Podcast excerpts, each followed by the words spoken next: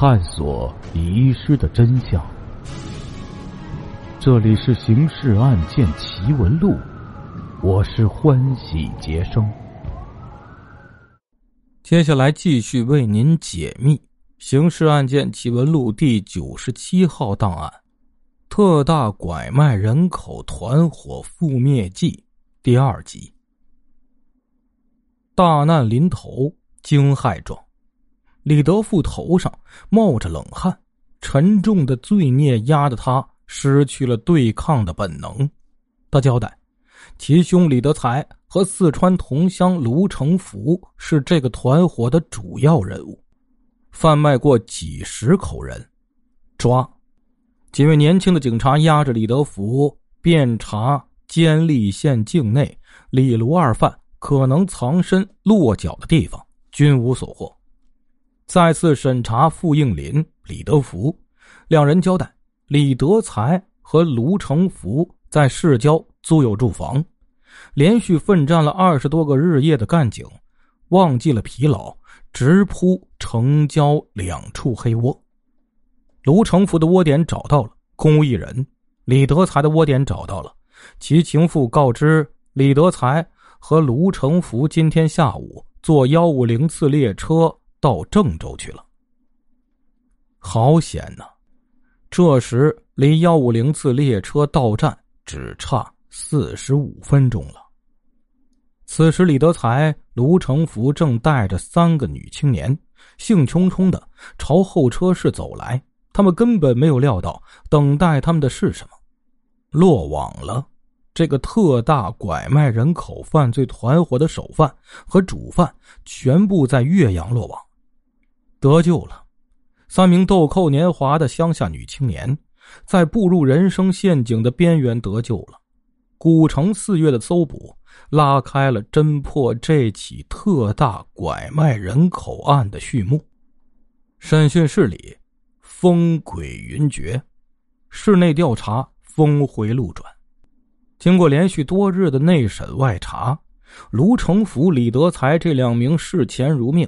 视人生为赌博的犯罪狂徒，表现出凶狠狡诈的本能，顽固的与侦查人员进行周旋。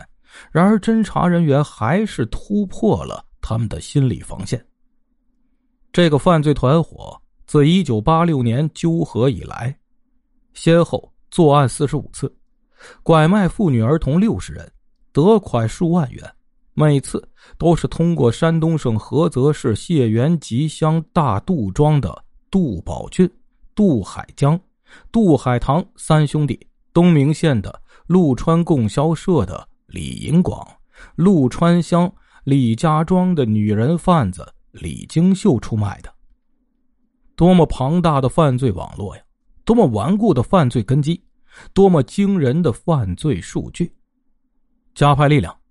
局领导挂帅，组成强有力的专案班子，坚决查清全案。岳阳市公安局迅速作出决断，从刑侦大队、预审科、治安大队抽调十二名干警，由副局长何宗猛挂帅上岸。六月十四日，两辆警车载着十二名办案人员踏上征程，车行千里，一路封城。北去的专车。经过长途跋涉，长驱直过山东省菏泽市，算得上吉星高照啊！侦破组一路上的忧虑和疑云，在到过菏泽地区公安处后，立刻被这里公安机关的一片热情所融化了。到达菏泽的当天下午，菏泽地区公安处领导立即召集贩卖妇女儿童问题严重的菏泽市。东明县公安局研究案情，制定侦破方案。会上，菏泽地区公安处龚处长明确表示，这起案子一定要作为我们自己的事来办，只许成功，不许失败。第二天，侦破组兵分两路：一路由何宗猛带队，由菏泽市搜查；一路由许副官带队下到东明县工作。跨省搜捕行动开始了。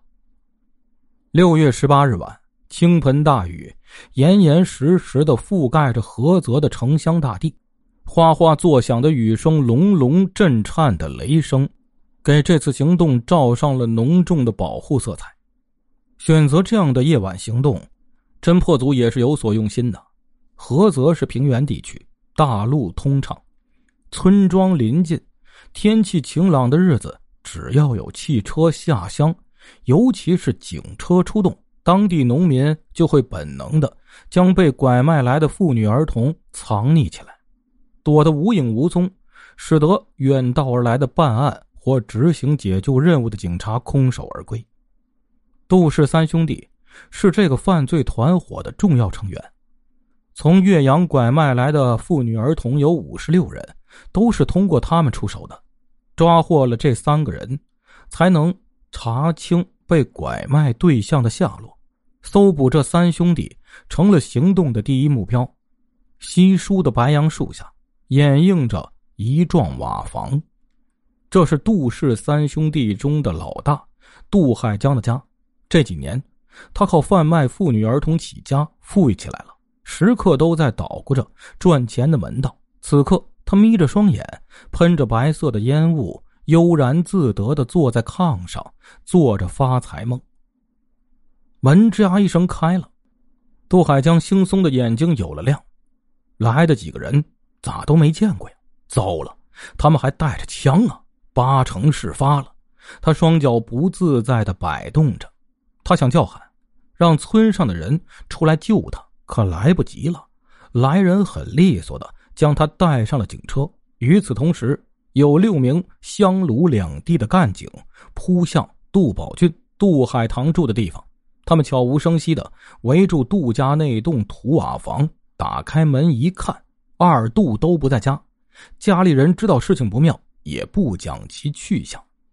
事不宜迟，搜，可到哪里找得到？侦查员犯难了。幸有当地公安局的二十多人配合行动，由他们出面，很快找到杜宝俊的下落。侦查人员以前所未有的果断，抓着杜宝俊就走。咋了？咋了？你们抓俺干啥呀？杜宝俊像被迎头遭到一棒槌的狗叫唤起来：“你是不是杜宝俊啊？”侦查员问的简短：“是杜宝俊，咋了？冲这名字也要抓俺了？你认识卢成福、李德才吗？认识又怎么样？俺哥几个在一起做生意的，犯啥事了？”杜宝俊的回答令人发痴。行了，我们就冲你这名字要抓你，带走吧。行动队长一声令下，杜宝俊。被推着搡着赶上了警车，公安局来庄上抓人了。消息不胫而走，庄上骚动了，有群众出来阻拦了，叫着喊着，开了锅似的。正在邻村串门的杜海棠闻讯，马上改道跑了。侦破组四处寻找杜海棠，均不见踪迹。直到今日，该犯也未落网。短短几天，公安干警在菏泽市农村抓获了三名转卖说和的人贩子，五名本地的人贩子在东明县落网。曙色全新，雨停日出，远道而来的公安干警体味到一种难得的惬意。听众朋友，我们今天的故事就讲到这里了，感谢您的支持与帮助，并且感谢您的收听。